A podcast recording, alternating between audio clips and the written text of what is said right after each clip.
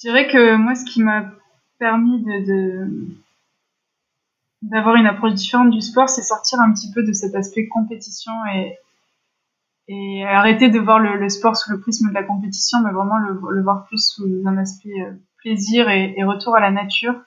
Et après, de là, bah, les choses découlent assez naturellement, mais ça peut être par exemple se dire, bah, plutôt que d'accrocher 12 dossards dans l'année, euh, un tous les mois, voire même plus, en faire un petit peu moins et s'autoriser plus euh, d'aventures de son côté. Euh, voilà, passer à des ravitaillements euh, fait maison, euh, peut-être réfléchir son rapport aussi au voyage que l'on va faire. Bonjour à toutes et à tous, bienvenue dans Émergence, le podcast qui présente les acteurs d'un monde plus durable. À travers ces interviews, nous espérons que vous découvrirez des parcours inspirants et des actions à entreprendre à votre échelle. Voilà, j'ai adoré me retrouver seule dans la nature face à la montagne. Je me sens toute petite et insignifiante et à la fois 200% vivante. C'est un peu cliché, mais c'est la vérité. Pour ne manquer aucun épisode, abonnez-vous sur Apple Podcasts, Spotify, Imago TV ou toute autre application. Bonne écoute. Bonjour Lisa, bienvenue dans Émergence. Euh, pour commencer, est-ce que tu pourrais te présenter succinctement? Bonjour Baptiste, bah écoute, je m'appelle Lisa, euh, je viens d'avoir 30 ans, j'habite Marseille et je suis originaire d'ici, même si ça s'entend pas trop. Et t'as pas d'accent. c'est vrai. Et je suis passionnée de trail et notamment euh, de longue distance, euh, mais je m'intéresse à tout plein de choses dans la vie et notamment tous les sujets liés à l'écologie. Voilà pour une présentation très rapide. Ah, ça, c'est très rapide. Euh, c'est vrai qu'aujourd'hui, le thème qu'on va aborder, je pense que c'est le sport et l'écologie, qui sont euh, tes thèmes que tu maîtrises. Euh, je me suis amusé quand même à regarder juste avant l'interview ton classement français au trail. Je sais pas s'il est juste, mais j'étais impressionné. Je m'attendais même pas à ça. J'ai vu que tu étais dans le top 200 française dans, dans le trail et que tu avais beaucoup de podiums en plus à chaque fois tu viens de m'apprendre un truc, le top 200. Alors, je sais pas du tout sur quoi c'est basé. Et j'ai pas du tout la prétention d'être dans le top 200. Je pense que c'est un peu surcoté pour le coup. Euh, en effet, j'ai fait quelques podiums, mais c'est plus sur euh, ce que j'appelle les petites courses à la saucisse, c'est-à-dire euh, les petites courses locales. donc voilà, donc oui, j'ai fait quelques podiums. mais Après, à niveau national, clairement, je suis loin, loin derrière les meilleurs, mais je me fais plaisir en courant et je pense que c'est le plus important. Bah, j'ai juste tapé euh, ton nom, prénom, trail, et euh, il y avait un site qui s'appelait B-Trail, et tu avais un peu un classement avec plein de courses et une moyenne pondérée. Tu arrivé euh, dans le temple de San Française et j'étais impressionné, je m'attendais même pas à ça. Moi, j'étais. Oh, et, une question importante, est-ce que tu pourrais expliquer ce que c'est un trail? Parce que peut-être que tout le monde ne sait pas ce que c'est. Alors, écoute, la définition est assez vague, mais en gros, le trail, c'est de la course à pied en nature. Après, selon les personnes, ils vont mettre des critères de dénivelé, etc. Mais l'idée, c'est que voilà, la course à pied, c'est de la course plutôt sur route. Le trail, c'est de la course en nature, avec généralement un petit peu de dénivelé. Et ça peut se faire aussi bien en montagne qu'en forêt, euh, autour d'un lac, euh, etc. Mais voilà, l'idée, c'est qu'on est plutôt sur des petits chemins que sur de la route. Et est-ce que c'est en courant dans la montagne et la forêt que ta conscience écologique est venue ou c'est par un autre biais? Je dirais qu'elle est venue de, plein de côtés et que bien sûr ça a joué, mais il n'y a pas que ça. Euh, je crois qu'en fait j'ai commencé vraiment à venir vers ma conscience écologique. Le, prisme d'entrée, ça a été un petit peu de l'alimentation en fait. Euh, et c'est venu au fil du temps. En fait, au début, ben, il y a quelques années, j'ai commencé à m'intéresser à, l'alimentation, mais plus de façon très égoïste au début. Euh, plus autour de ma santé en fait me dire ben bien manger. Donc j'ai commencé à m'intéresser à manger local manger bio. Et puis du coup ça m'a amené sur euh, sur d'autres sujets. Je me suis rendu compte que c'était important pour moi mais pas que. C'était aussi important euh, pour la planète et pour les gens qui cultivent toutes ces choses. Et en fait ouais je suis un peu euh, arrivée vers tout ça via le prisme de l'alimentation. Et petit à petit ben j'ai un peu tiré chaque fil et et je me suis mise à m'intéresser à de plus en plus de sujets et c'est un peu comme ça que c'est venu. Mais effectivement, le fait de courir en nature, euh, ça me donne d'autant plus envie euh, bah, d'en prendre soin. Ça, c'est un point important. Il y, a, plein de points d'entrée, j'ai l'impression, à l'écologie. Yana, c'est le voyage. Euh, toi, c'est l'alimentation. Et, et là-dessus, on sait que on a l'image du sportif qui mange plein de viande, plein de protéines. Il y a un super documentaire sur Netflix qui est vraiment à l'américaine, c'est The Game Changers. Ça montre des, des, sportifs de haut niveau qui sont tous devenus véganes ou végétariens. toi, qu'est-ce que tu as fait, qu'est-ce que tu as changé dans ton alimentation et est-ce que ça a impacté tes, tes performances sportives? Alors de mon côté, euh, le fait de, de devenir euh, végétarienne puis végétalienne, ça n'a pas non plus euh, dramatiquement changé mes habitudes puisque j'ai jamais été une très grosse consommatrice de viande, mais c'est vrai que au fil du temps, je l'ai réduit. À un moment donné, je me considérais un petit peu flexitarienne, même si aujourd'hui j'aime plus trop ce mot-là. Et c'est vrai que maintenant je suis totalement végétalienne, donc je ne consomme ni viande ni produits laitiers. Et écoute, ça n'a en rien impacté mes performances sportives, bien au contraire. Alors après, je fais quand même un petit peu euh, attention pour m'assurer d'avoir des apports en protéines suffisants et surtout en fer en fait. Euh, je consomme pas mal de, légumineuses. J'ai une alimentation assez équilibrée, beaucoup de légumes, de légumineuses, de féculents. Euh, mais ça a en rien, enfin ça n'a pas impacté négativement mes, performances. Donc, et je pense qu'il y a plein d'autres athlètes qui prouvent qu'on n'a pas besoin de, consommer de viande pour être en, pleine santé, même sur des sports euh, d'ultra distance ou des sports assez intenses comme ça. Et tu as même dit euh, dans ta phrase, euh, tu as même l'impression que ça, ça allait dans le bon sens. Bah oui, carrément, parce que au final, au final, quand tu manges plus de viande, enfin, en termes de digestion, ouais, je dirais que je encore mieux maintenant que j'ai totalement supprimé et la viande et les produits laitiers. Et, au final, je fais un petit peu plus du coup attention à mon alimentation pour être certaine d'avoir tous les bons apports. Et du coup, ben ouais, l'impact est plutôt bénéfique. Et tes courses, tes trails peuvent euh, aller s'étaler sur plusieurs dizaines de kilomètres. Euh, pendant ces courses, comment toi tu... Moi, j'ai jamais fait de trail, hein, j'en ai vu un petit peu, mais comment justement tu vas t'alimenter euh, pendant ces courses qui sont quand même très intenses et très longues. Hein, euh, je pense qu'il y en a qui durent plusieurs heures, voire dizaines d'heures. Pour, je sais pas si tu as fait des, des ultra trails de ton côté. oui, j'ai fait un ou deux, une ou deux assez longues distances, notamment un 110 km et quelques épreuves aussi à étapes, du style tu fais 50 km un jour et puis 50 le lendemain. Donc bien manger et, bien récupérer entre les deux. Et hum, du coup, mon alimentation, ben, je fais, euh, je fais une partie de mes ravitaux moi-même, en mode euh, ravito maison, euh, zéro défiant. On pourra peut-être en parler un petit peu plus tard. Hein. Et, l'autre partie, ben, quand tu fais un trail, tu as aussi des, des, ravitaillements qui te sont proposés tous les 10-15 km où tu peux manger. Et tu as toujours des choses comme des fruits secs, euh, du pain, des petites choses euh, qui sont naturellement euh, véganes et que du coup je, je peux consommer. Et, je complète avec mes petits ravitaillements maison. Mais en gros, les fruits, les fruits secs, ça prend une grande part. Et sur les longues distances, ce qui est souvent proposé et qui est pas mal du tout sur le ravitaillement, c'est propose des soupes et des bouillons. Et ça, c'est top. Ça réchauffe dans la montagne. Oui, c'est ça. Et puis ça rapporte plein de, de sels minéraux, plein de, de bonnes choses pour recharger les batteries. Et tu as, noté un, point important, euh, tu parlais de fer. J'ai un, peu préparé comme cette interview et lu tes articles. Et ce que j'ai trouvé intéressant, tu avais un article euh, où tu venais sur euh, un retour pendant deux ans après. Tu, tu as parlé d'une carence en fer et tu parlais justement de l'importance en fer. Est-ce que Bon, je, je, suis pas, suis pas du tout docteur. Hein. Euh, j'ai juste fait quelques recherches pour comprendre un peu la carence en fer. Ils disent que c'est souvent à cause du manque d'apport de, de, viande animale. Euh, toi, euh, comment tu as réussi pour bah, pallier à ce, cette carence en fer de ton côté? Alors c'est vrai que le fer chez les sportifs et surtout les sportifs, c'est un, assez gros sujet. Euh, parce qu'il faut savoir que les femmes ont un, besoin en fer euh, accru par rapport aux hommes, notamment du fait qu'on ait nos règles euh, et des choses comme ça. Le problème dans l'alimentation végétalienne avec le fer, c'est pas qu'on ça manque de fer, c'est qu'on fixe souvent beaucoup moins bien en fait le fer non héminique, c'est-à-dire le fer qui vient des végétaux par rapport au fer au fer animal. Le fer animal, en général, on le fixe, on l'assimile super bien le fer végétal, c'est parfois un petit peu plus compliqué, euh, d'où parfois les, problèmes de carence chez certaines personnes.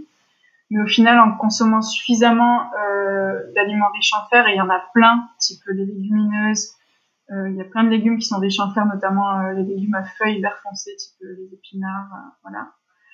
Et en fait, il y a quelques petites astuces derrière à suivre, et une fois qu'on les a prises, bah, il n'y a aucun souci, mais c'est par exemple favoriser la consommation de vitamine C dans un même repas que le fer, ça va permettre de mieux l'assimiler. Donc ça peut être tout simplement manger une orange à la fin de ton repas, ou mettre un petit peu de, jus de citron sur ta salade de lentilles. Voilà, ensuite, faut éviter la caféine et la théine à proximité du repas aussi pour permettre de mieux le fixer. Et voilà, c'est des, des, petites astuces comme ça, mais en général, une fois qu'on a trouvé son, son, rythme de croisière, ça se passe plutôt bien. Parfois, il faut se faire accompagner, ça peut être une bonne option de se faire accompagner par un nutritionniste si on a un petit peu peur à ce niveau-là et qu'on n'a pas trop l'habitude de, d'une alimentation végétale et que du coup on passe du jour au lendemain de, manger de la viande à, une alimentation végétarienne, mais sinon globalement ça se passe plutôt bien. C'est bien de contrôler de temps en temps avec euh, une prise de sang, mais il n'y a pas de raison. Tout ça, on le voit dans tes résultats. J'ai vu que tu as fait sur des courses à saucisses, comme tu dis. je sais pas ce terme. Tu as quand même réussi à, finir première, euh, euh, deuxième, troisième sur des 30-40 euh, km. Donc, ça prouve qu'avec ton régime, on arrive quand même à, avoir de bonnes performances sur, des courses à saucisses. Effectivement, oui. Après, voilà, faut, faut juste faire un petit peu attention au tout début pour s'assurer d'avoir les, les, bons apports. Mais une fois qu'on a mis en place cette alimentation, qu'on a pris les bonnes habitudes, il y a il n'y a vraiment pas euh, de peur à avoir et de soucis à se faire. Et parmi les meilleurs ultra-trailers au monde, il y en a vraiment beaucoup qui sont végétariens ou végétaliens ou, qui ont une, alimentation très peu carnée, ne serait-ce que, citais l'exemple de Kylian Jornet, qui est un petit peu un des plus connus. Je suis pas sûre qu'il soit totalement végétarien, mais je sais qu'il mange vraiment euh, très peu de viande et s'accompagne aussi à, d'excellents résultats. Et, et, voilà, on voit ce que ça donne sur le terrain. Donc, euh, sans parler de mes tout petits résultats il, y a, plein d'athlètes qui, sont végétariens ou végétaliens et qui, performent très bien.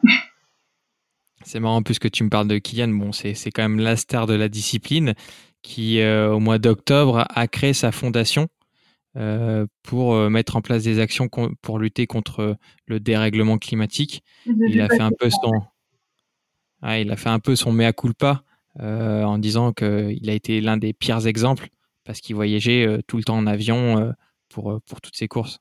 Ouais, je trouve ça vraiment chouette justement d'avoir un modèle comme ça, une personne connue qui, qui ose venir et dire ben oui, j'ai pas toujours été parfait, mais là j'ai pris conscience des choses et j'ai envie de faire différemment.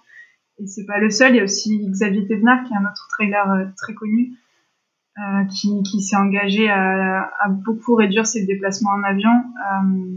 Et voilà, il y a une assez grosse prise de conscience, j'ai l'impression, du côté des, des trailers et sportifs professionnels et, c'est génial parce que je pense qu'ils vont un petit peu montrer la voie et montrer l'exemple euh, bah, des personnes plus amateurs euh, comme moi et, voilà. Tu penses que ça va vraiment avoir un impact dans euh, parce qu'ils incarnent dans le monde amateur ou semi-professionnel, on va dire, avec la, la voix qu'ils portent? Bah, écoute, j'espère. Je suis d'un naturel plutôt optimiste et, et oui, c'est des personnes qui sont vraiment très suivies et que les gens admirent. Et du coup, je me dis, si même eux prennent conscience et si même eux, en tant que pros, sont prêts à faire de gros efforts alors que c'est quand même un petit peu leur gagne-pain, bah, nous, en tant qu'amateurs, on n'a pas vraiment d'excuses, quoi. Non, mais ce qui, va être intéressant de voir, c'est bah, on va voir, euh, ils vont surtout faire des courses locales, ils pourront plus se déplacer s'ils respectent ce qu'ils disent, ils pourront plus euh, aller à droite à gauche, ils pourront pas par exemple aller à la Réunion pour faire la diagonale des fous, ce qui était un peu euh, l'étape classique chaque année, j'ai l'impression. Ouais, effectivement, ça risque de, de pas mal euh, changer la donne dans le milieu pro, donc on va voir entre ce qu'ils promettent et, ce qu'ils peuvent faire après dans les faits, euh, même pas que par question de bonne volonté, mais vis-à-vis de leurs sponsors, etc. On va, on va voir comment ça se passe.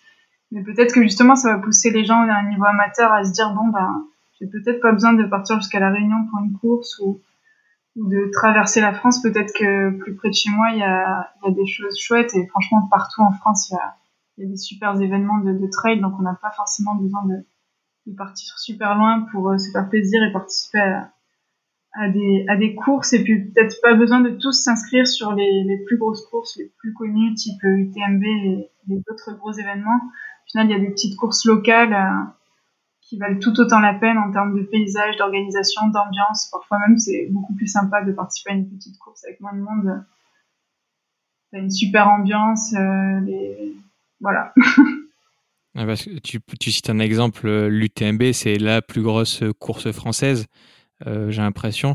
On en a, quand on voit les images, tu te dis, mais ils sont en train de tout détruire. C'est des milliers de, de participants c'est sur le Mont Blanc, si je dis pas de bêtises, autour du Mont Blanc.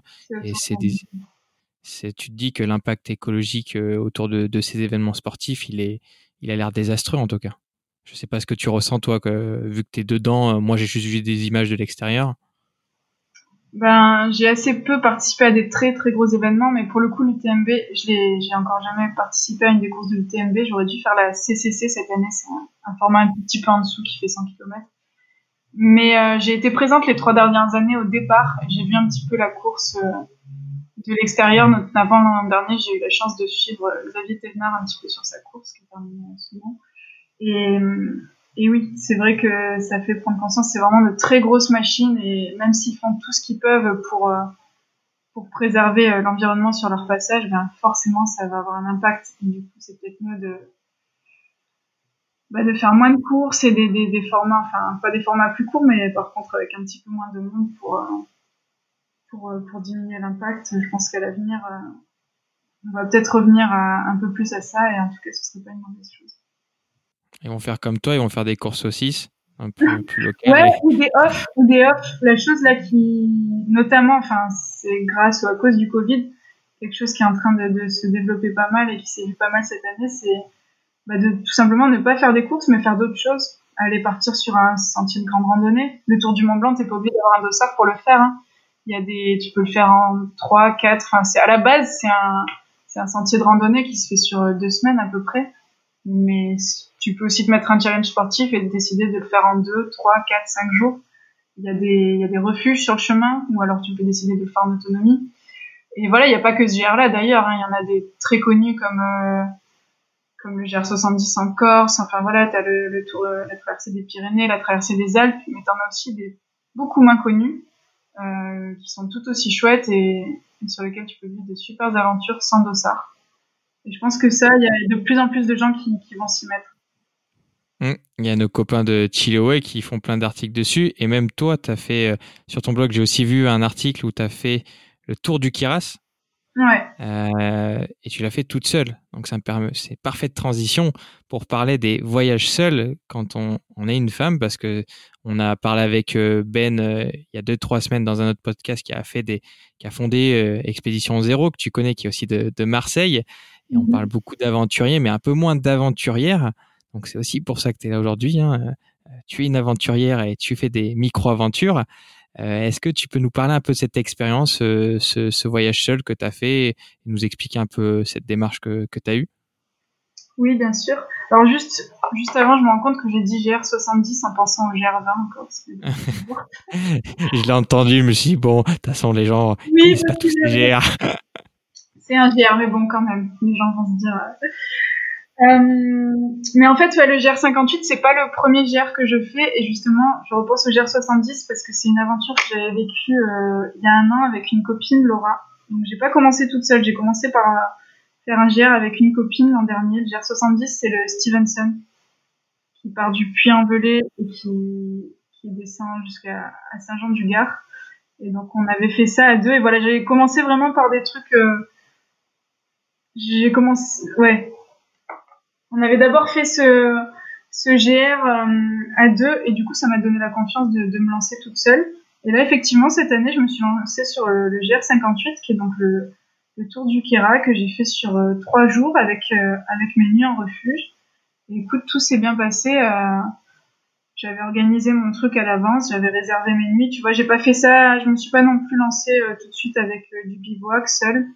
Vraiment, je passais mes nuits en refuge et au final, tout s'est très bien passé. J'ai croisé plein de, de monde sur les sentiers. J'étais jamais vraiment toute seule. Donc, en termes de sécurité, euh, il y a des moments où je me retrouvais seule, mais je finissais toujours par croiser quelqu'un. Donc, je savais que s'il m'arrivait un pépin physiquement, euh, je pouvais soit utiliser mon téléphone, soit j'y allais forcément avoir quelqu'un qui allait arriver à un moment ou à un autre.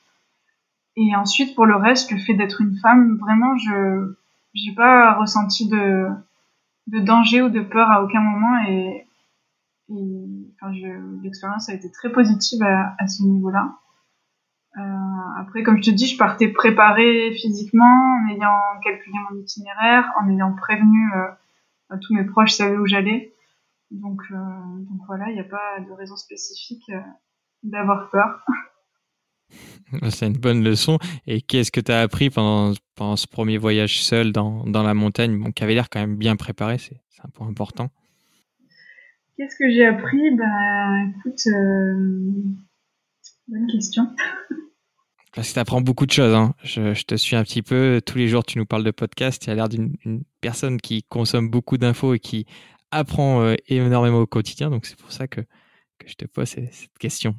Ben là, justement, tu te coupes un petit peu de, de, toutes ces infos et tu te retrouves un petit peu seul avec, euh, avec toi-même et, et, la montagne. Et c'est un super moment, justement, pour, euh, une genre d'introspection et, et te retrouver seul avec tes pensées. Et, je trouve ça génial. C'est assez difficile à décrire, mais, c'est vraiment unique. J'adore autant, j'adore courir avec des amis, partager ces moments-là avec du monde, mais c'est vrai que courir seul, c'est autre chose. Et, c'est hyper euh, enrichissant aussi. Et, voilà, j'ai adoré me retrouver seule dans la nature face à la montagne. Tu te sens toute petite et insignifiante et à la fois 200% vivante. C'est un peu cliché, mais c'est la vérité.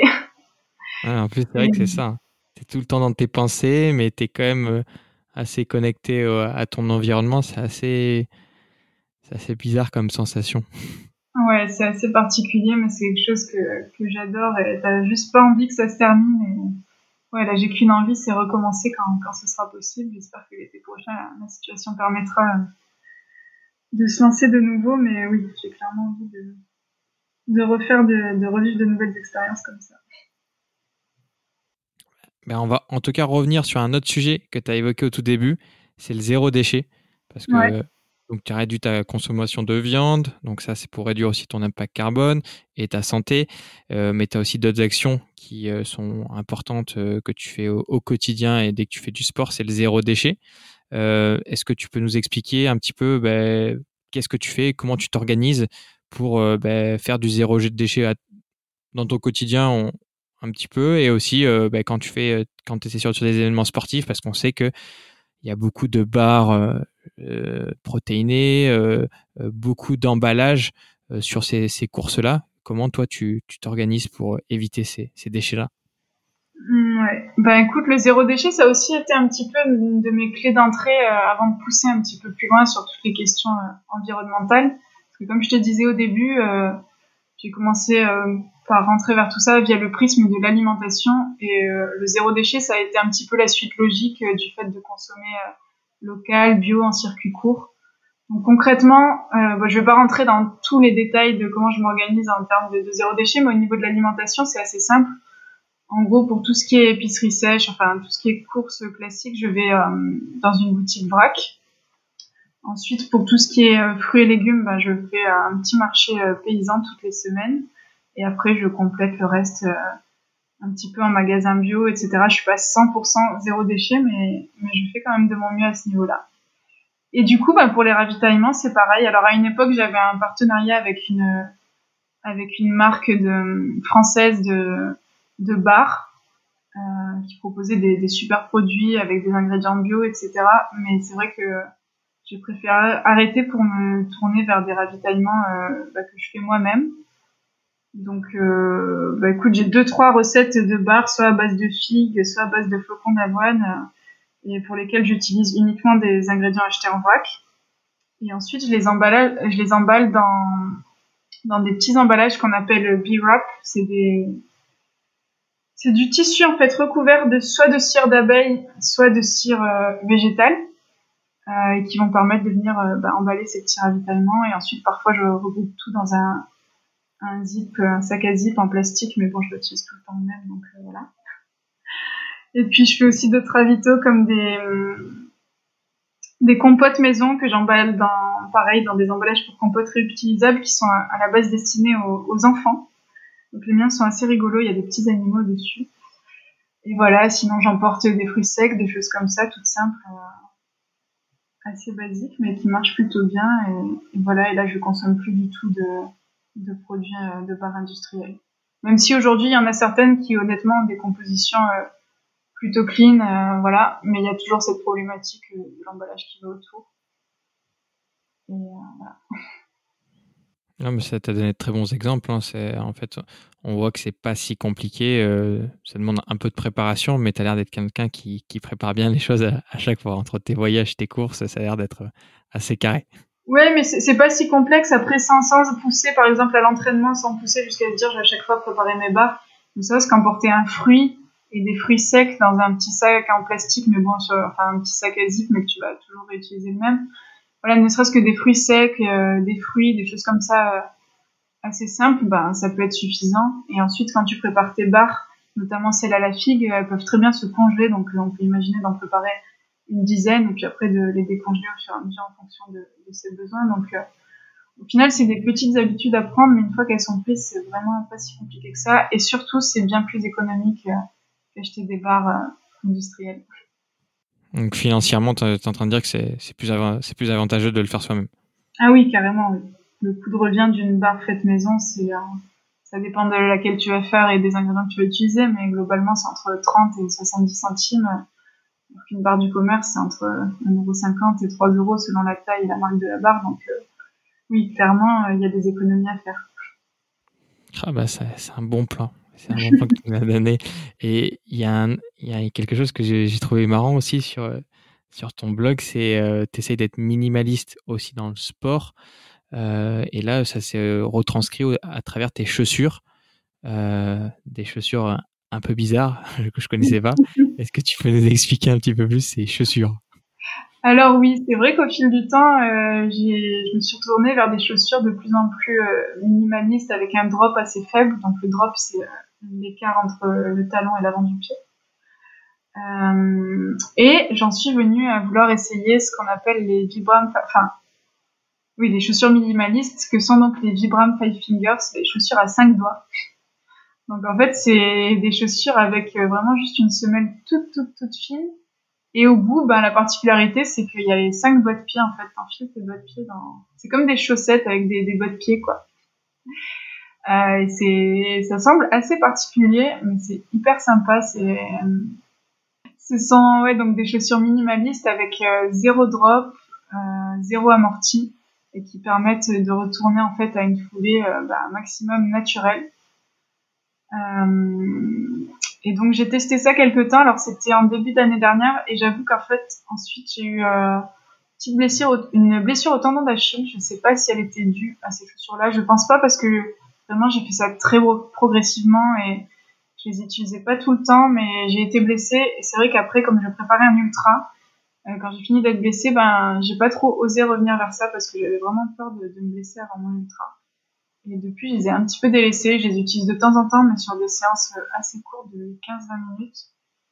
Et, euh, et, pour l'instant, j'ai un tout petit peu mis euh, cette idée-là de côté, mais dans l'absolu, j'utilise des chaussures avec un, drop assez faible et un amorti assez faible euh, pour, essayer de revenir à une foulée plus naturelle.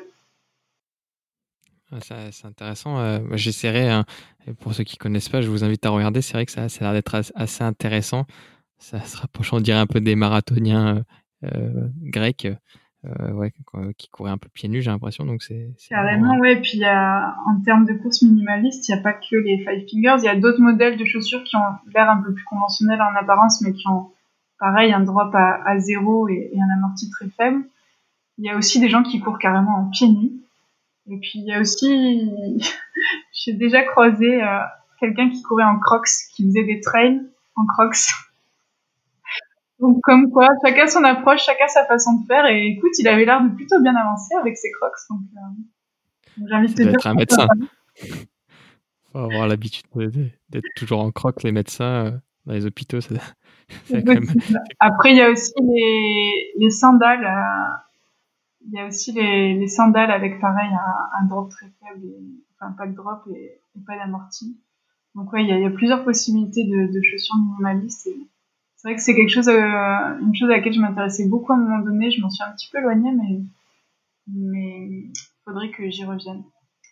Les chaussures, c'est un petit peu, c'est un petit peu le truc le plus compliqué quand on essaie de, creuser et de chercher des alternatives euh, plus plus responsables en termes d'équipement. Aujourd'hui, au niveau du textile, il y a plusieurs marques euh, qui se sont développées et tu peux trouver pas mal de marques qui proposent des vêtements en matériaux recyclés et recyclables, qui se tournent vers une économie plus circulaire.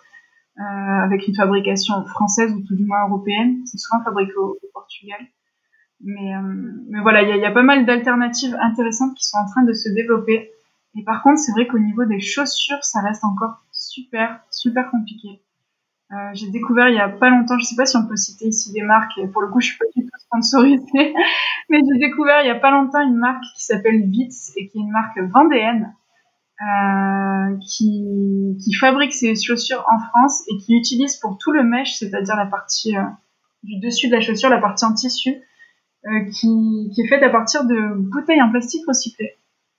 Donc, euh, donc voilà.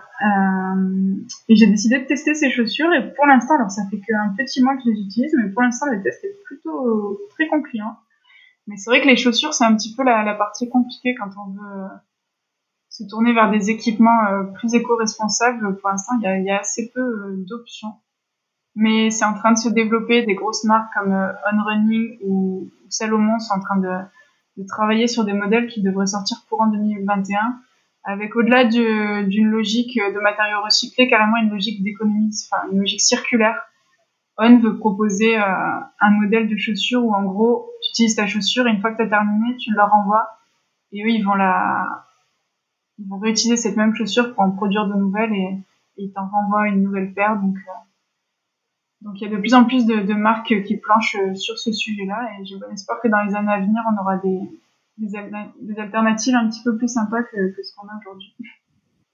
Ouais, mais c'est vrai que c'est un point important. En plus, si tu vois que les, les marques qui font ces, ces vêtements, ces équipements, et que, euh, on va dire, leurs icônes, comme Kylian Jornet, bah, réfléchissent aussi à changer leur mode de consommation, c'est toute l'industrie, en tout cas du sport euh, outdoor, qui, qui va changer. Et c'est celle qui est le plus en contact avec la nature. On va dire leur ressource première, c'est la nature. Donc si elle n'existe plus, euh, ils pourront plus rien vendre aux gens qui, qui veulent aller dans la nature. Donc c'est, c'est, je trouve ça.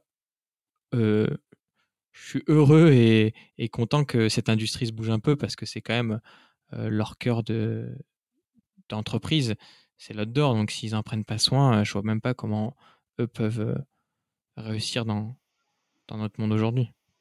Ouais, on est bien d'accord, il était temps. Et écoute, euh, ouais, pour l'instant, ça a l'air de, partir plutôt dans le bon sens.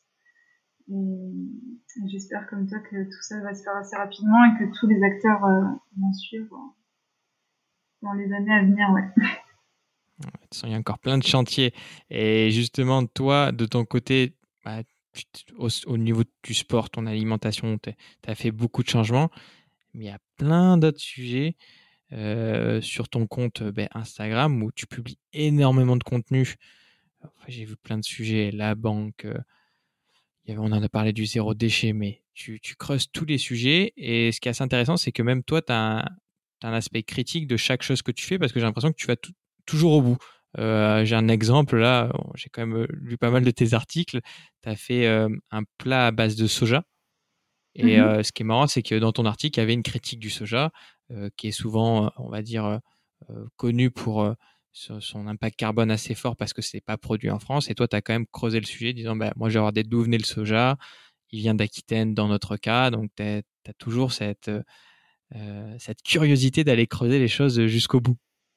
Ouais, en effet. Enfin, en tout cas, en ce qui concerne le soja, c'est vrai que c'est un peu un, un faux sujet. C'est souvent on reproche en fait aux gens végétariens, végétaliens de oui, mais ton soja, il cause la déforestation, etc. Bah, si on creuse un petit peu plus de ce côté-là, en effet, euh, il y a des gros problèmes avec la monoculture du soja, mais en général, c'est le soja qui est, qui est, cultivé pour nourrir le bétail. Donc, euh, donc c'est un petit peu le, le, le, faux argument. Et en effet, oui, là, le soja que j'utilise moi dans pour fabriquer du tofu, bah, c'est du soja qui vient, de, qui vient du sud-ouest de la France. Donc, euh, donc voilà. Mais oui, il faut, faut toujours euh, creuser un petit peu les sujets et pas s'arrêter, euh, pas forcément s'arrêter aux premières apparences. Et aujourd'hui, est-ce qu'il y a c'est quoi les sujets qui t'intéressent en ce moment et que, que tu es en train d'approfondir? Plus ça va, plus j'ai une approche holistique des choses et plus je me rends compte que, que toutes les thématiques sont liées et au final, euh, les problématiques environnementales, ben, elles vont pas sans les problématiques sociales, euh, ne vont pas sans les problématiques euh, autour euh, bah, du féminisme, de l'antiracisme. Euh, voilà, tout, tout, est lié au final et, le problème dans le fond, ben, c'est la société très capitaliste dans laquelle on vit, mais mais voilà, j'essaie de toujours faire un petit peu le lien entre tous ces sujets et de et de creuser et de pas seulement voir un seul aspect. Et comment tu fais pour creuser ces sujets Parce que tu, donnes beaucoup d'informations sur ton compte Instagram, sur ton blog. Euh, Est-ce que tu pourrais nous donner un conseil pour euh, bah, s'accaparer ces sujets, trouver les bonnes informations? Parce que je pense qu'aujourd'hui, euh, bah, il y a plein d'infos sur Internet. Comment toi, tu arrives à, vraiment trouver les, bonnes sources d'informations? Ben, je dirais qu'il faut être un maximum curieux et, se plonger dans plein de choses. Moi, j'essaie de croiser un petit peu les données et puis de d'utiliser plusieurs moyens pour me renseigner. Euh, ben, je lis déjà, oui, pas mal d'articles sur Internet. Je suis des comptes Instagram. J'écoute beaucoup de podcasts, notamment le tien, bien sûr. Euh, et j'emprunte pas mal de bouquins à la bibliothèque en croisant un petit peu ben, toutes ces informations. Euh, en général, j'arrive à, ouais je, croise toutes ces informations pour au final me faire ma, ma propre opinion et j'essaie c'est le plus difficile de pas me conforter tout le temps dans mes opinions euh, de pas toujours chercher l'information qui va dans le sens que je voudrais souvent c'est ça le biais qu'on a c'est on va avoir une idée préconçue en tête et du coup bah, on va aller dire plein de choses euh, qui, vont dans ce sens là et, et c'est un peu tout le problème des réseaux sociaux d'ailleurs hein se retrouve un petit peu enfermé dans des bulles d'opinion avec les gens qui ont le même avis que nous. Et c'est toute la difficulté, et ça, j'essaie de, de, chercher un petit peu des avis contraires à chaque fois pour, pour au final me faire ma propre opinion, mais c'est assez difficile de, de sortir de, ce truc-là. Et comment tu fais pour avoir ces autres opinions? Moi, ça m'intéresse. C'est vrai que tu évoques un cas important, c'est que moi, j'ai l'impression que dès que je vais sur les réseaux sociaux, dès que je m'intéresse à, à, des choses, je suis toujours dans les mêmes sphères on va dire écolo, un peu bobo, euh, bien pensant. Euh, comment tu fais pour te confronter à, d'autres opinions que, on va dire les nôtres, hein, qui, rejoignent toujours ces, courants de, pensée? Parce que comme tu dis, c'est important de, contrebalancer son jugement et à chaque fois essayer de, le rééquilibrer, mais avec d'autres avis. Ben, des fois, tout simplement, euh, je vais sur des moteurs de recherche. On évite Google, bien sûr, on se tourne vers Ecosia ou d'autres moteurs plus, sympathique. Euh, mais en gros, je, fais des recherches et euh, je tape des mots-clés. J'essaie de chercher un petit peu, oui, des, des, des opinions un peu plus, euh, plus variées, soit via ça, les moteurs de recherche, soit en allant sur Twitter. Alors Twitter, ça peut aussi être un beau ramassis de, bêtises, mais parfois ça, ça permet de voir des avis un petit peu différents. Et, voilà, mais je suis comme toi, j'ai parfois du mal à, à sortir un petit peu de ces sphères de gens qui ont toujours des opinions qui vont dans le même sens et qui me semblent au final euh, être la bonne opinion, mais c'est pas forcément évident de, sortir de ça. C'est vrai que c'est un très bon point et je pense qu'aujourd'hui c'est un enjeu euh, avec toutes les informations qu'on a, c'est un peu dur de faire le tri et surtout les réseaux qui nous poussent avec les algos d'avoir qu'un mode de pensée, celui qu'on pense avoir et nous alimenter sur, sur, toujours les mêmes sujets qui nous intéressent et pas nous confronter au reste. C'est quand même un point important. Euh, on arrive dans, les dernières questions euh, du podcast. Euh, Aujourd'hui, on a beaucoup abordé les thèmes du sport, tout ce qui est écologie, réduction d'empreinte carbone. Toi, quel conseil donnerais-tu à nos amis sportives et sportifs pour réduire leur empreinte carbone, du moins pour essayer de commencer? Vaste question. Au final, il y a, y a, tout plein de choses à faire, mais euh, je dirais que moi, ce qui m'a permis de, d'avoir une approche différente du sport, c'est sortir un petit peu de cet aspect compétition et, et arrêter de voir le, le, sport sous le prisme de la compétition, mais vraiment le, le voir plus sous un aspect euh, plaisir et, et, retour à la nature. Et après, de là, bah, les choses découlent assez naturellement. Mais ça peut être, par exemple, se dire, bah, plutôt que d'accrocher 12 dossards dans l'année, un tous les mois, voire même plus, en faire un petit peu moins et s'autoriser plus d'aventures de son côté. Euh, voilà, passer à des ravitaillements euh, fait maison, euh, peut-être réfléchir son rapport aussi au voyage que l'on va faire en, au déplacement qu'on va faire pour aller sur ses courses ou, pour vivre ses aventures en off. On peut très facilement, il y a plein de destinations accessibles en train plutôt qu'en voiture, etc. C'est un, ensemble de, toutes petites choses, mais qui, mises bout à bout, peuvent avoir un impact. C'est marrant, j'ai l'impression que c'est le même raisonnement qu'en fait que le voyage, une course. Oui, bah c'est ça, c'est ça, c'est exactement la, même chose. Mais c'est vrai qu'on peut être pas mal amené à voyager quand on veut faire des trails un petit peu en dehors de sa région. Et en soi, c'est pas une mauvaise chose, mais bon, déjà, commencer par se tourner sur qu'est-ce qui se passe autour de chez moi? Est-ce que je connais déjà vraiment bien ma région? Est-ce que j'ai pas des choses sympas à l'explorer avant de partir un peu plus loin?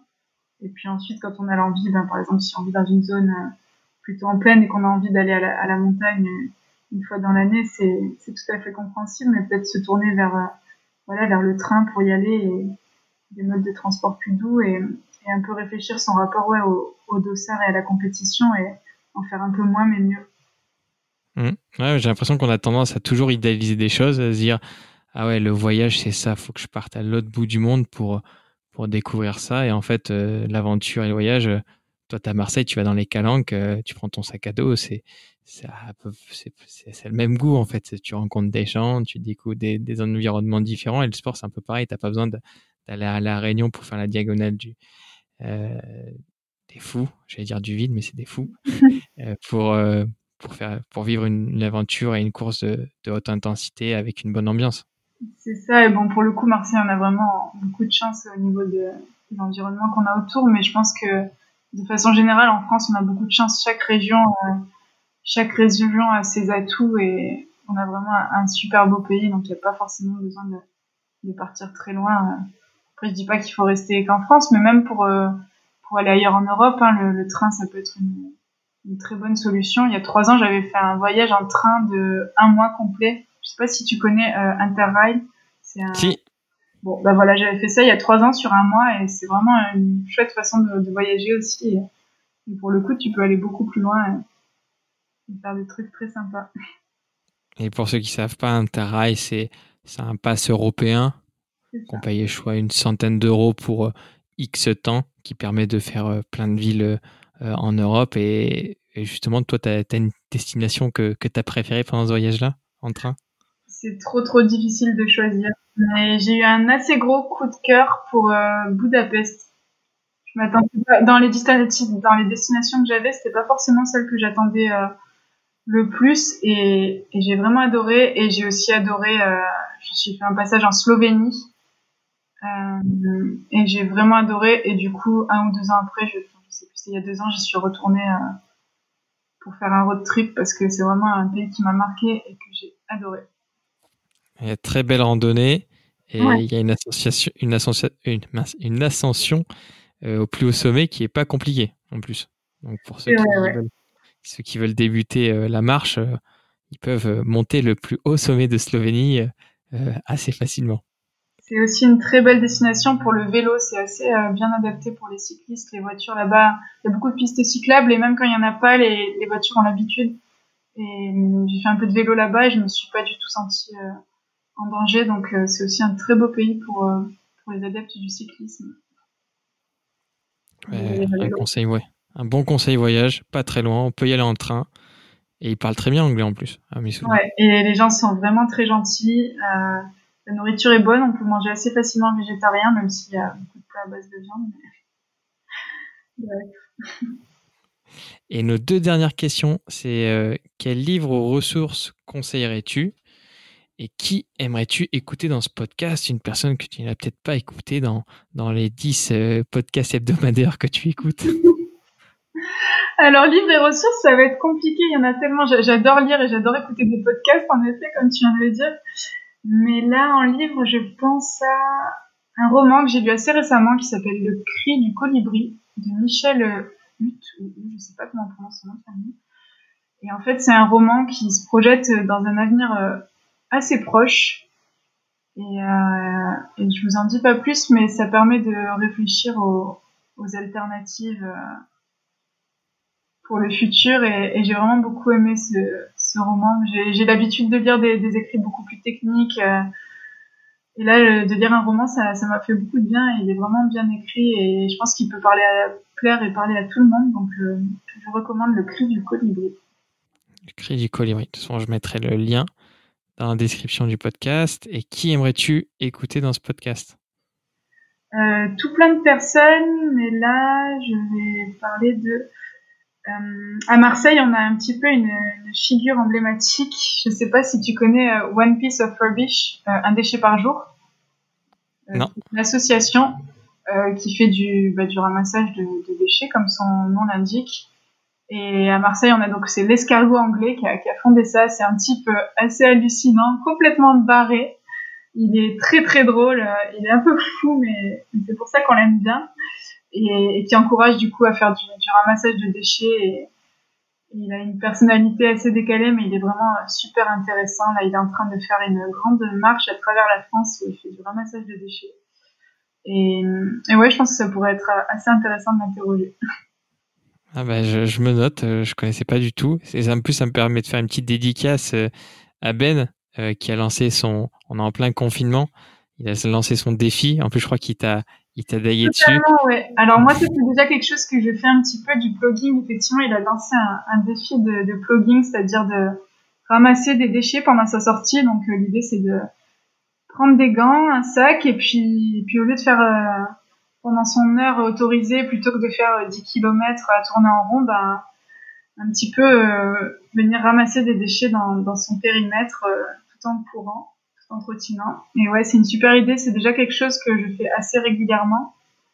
Et euh, là, c'est vrai qu'il m'a lancé le défi, donc il faudrait que je pense à, faire un petit post là-dessus et, et, voilà, répondre à son défi. Il faut que je le fasse aussi cette semaine-là. Je reprends la course, donc je vais, je vais le faire. Ben, en tout cas, merci pour ton temps, Lisa. Où c'est qu'on peut te retrouver? Parce que j'ai beaucoup cité ton blog qui est super intéressant, plein de bonnes ressources. Et il y a aussi ton compte Instagram c'est le moment où tu peux nous dire où te retrouver. Oui, alors mon blog, je l'alimente plus trop ces temps-ci, malheureusement. Mais c'est vrai que mon, donc mon compte Instagram, c'est Lily Slowly, euh, avec un underscore derrière. Je sais pas, je pense que tu pourras mettre le. Je mettrai le lien. Ouais, super. Donc voilà, c'est Lily Slowly sur, euh, sur Instagram. Et effectivement, mon blog, c'est Run and Write, mais j'avoue que je le mets pas trop trop à jour ces temps-ci. Mais bon, il y a pas mal de des témoignages de mes courses passées, etc. dessus euh, à retrouver. Ben, c'est noté. En tout cas, je mettrai tous les liens et je te remercie pour euh, ben, tout ce que tu viens de nous dire. C'était super intéressant, enrichissant et de nous montrer que, que le sport, on peut le voir d'une autre manière euh, et que voilà, tu réussis et tu t'enrichis quand même. Ouais, bah écoute, merci à toi pour l'invitation et c'était un super moment d'échange. Au plaisir et à bientôt sur Marseille parce qu'il se passe plein de choses en ce moment. Bah écoute, Marseille n'attend que toi. à bientôt, Lisa. À bientôt. Si vous avez apprécié cette interview, faites-le savoir à notre invité sur les réseaux sociaux. Vous trouverez les liens sur notre site internet émergence.co, ainsi que toutes les ressources pour approfondir le sujet.